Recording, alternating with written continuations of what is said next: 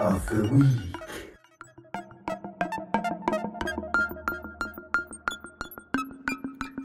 This week's free VST, the Djinn drum. Welcome to this week's free VST of the week and the question everyone is asking.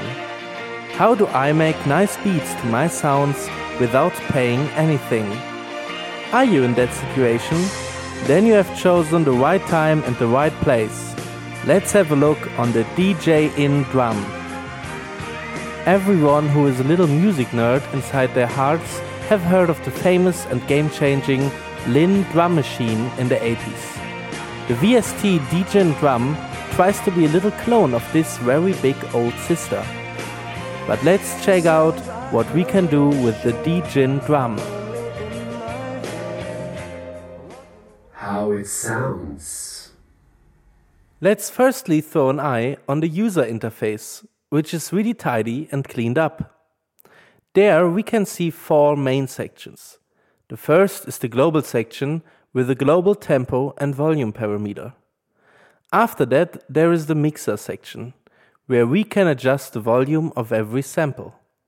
Then there comes a section I would call the performance section, and to the end, a tuning section, again for every little sample. But what samples do we have? These.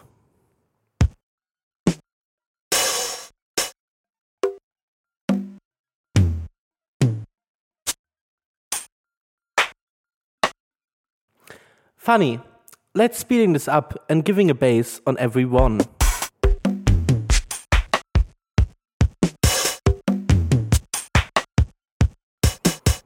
That's cool.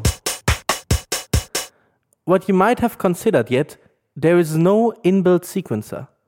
What is kind of a problem, but kind of not, because we can work with our DAW intern piano roll, at least. So let's start.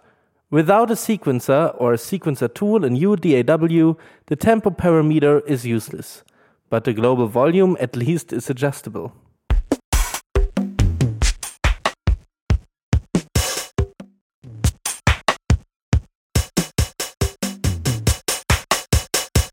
Much more interest is in the mixing section, because the right mixing can decide between really cool and a total shithole of music. Now everything is at max volume, but the tambourine is, if I'm honest, much too loud. So let's adjust that.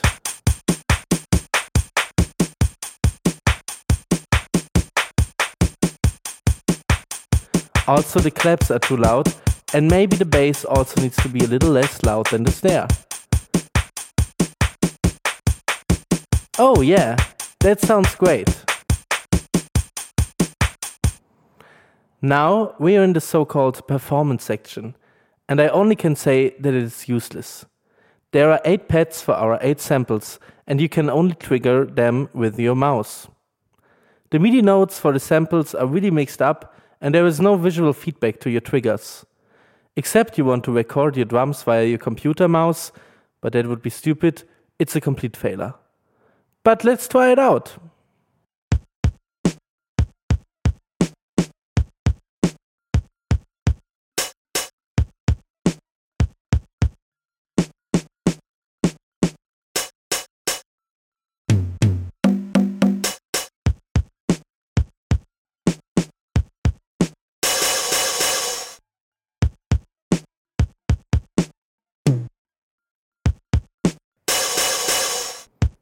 Yes, that doesn't sound really cool, but I'm working with a touchpad. So if you're using a mouse and having better experience on mouse drumming, write it in the comments. The last section is again quite useful.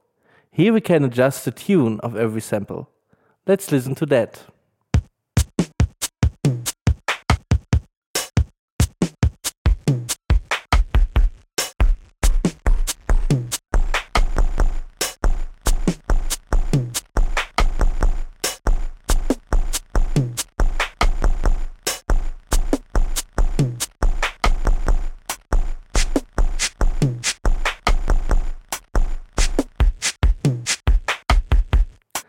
I would like to have some more ways of changing the samples tonally so that it's going to be my sound, like an EQ for every sample or something.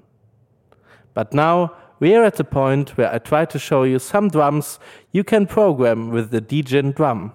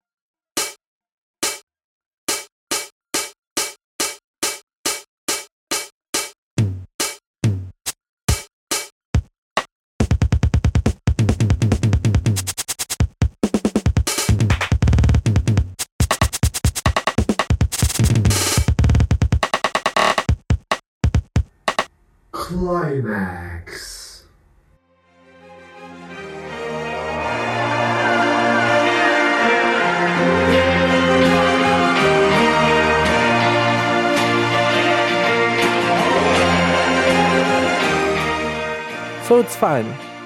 But it's quite uncool how less you can adjust the single samples. Volume or tune is just not enough for creating a unique sounding drum loop. And the biggest problem? You can't change the volume of your samples during a loop. That's really important to create dynamic in your drums. So it's more and more useless for creating deep drums in your finished songs. Sad, but for starters, okay. So I'm giving this VST 5 out of 10 free VST points. But as always, it's free, so get it.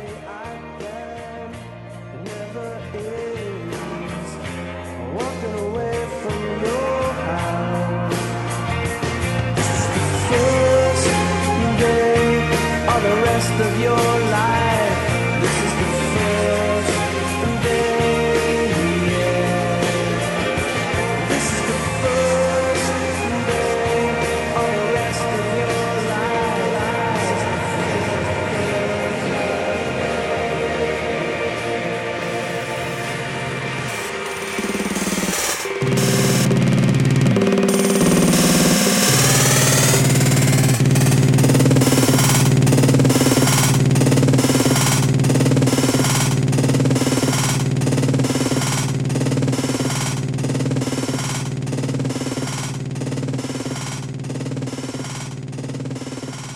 3 VST of the week.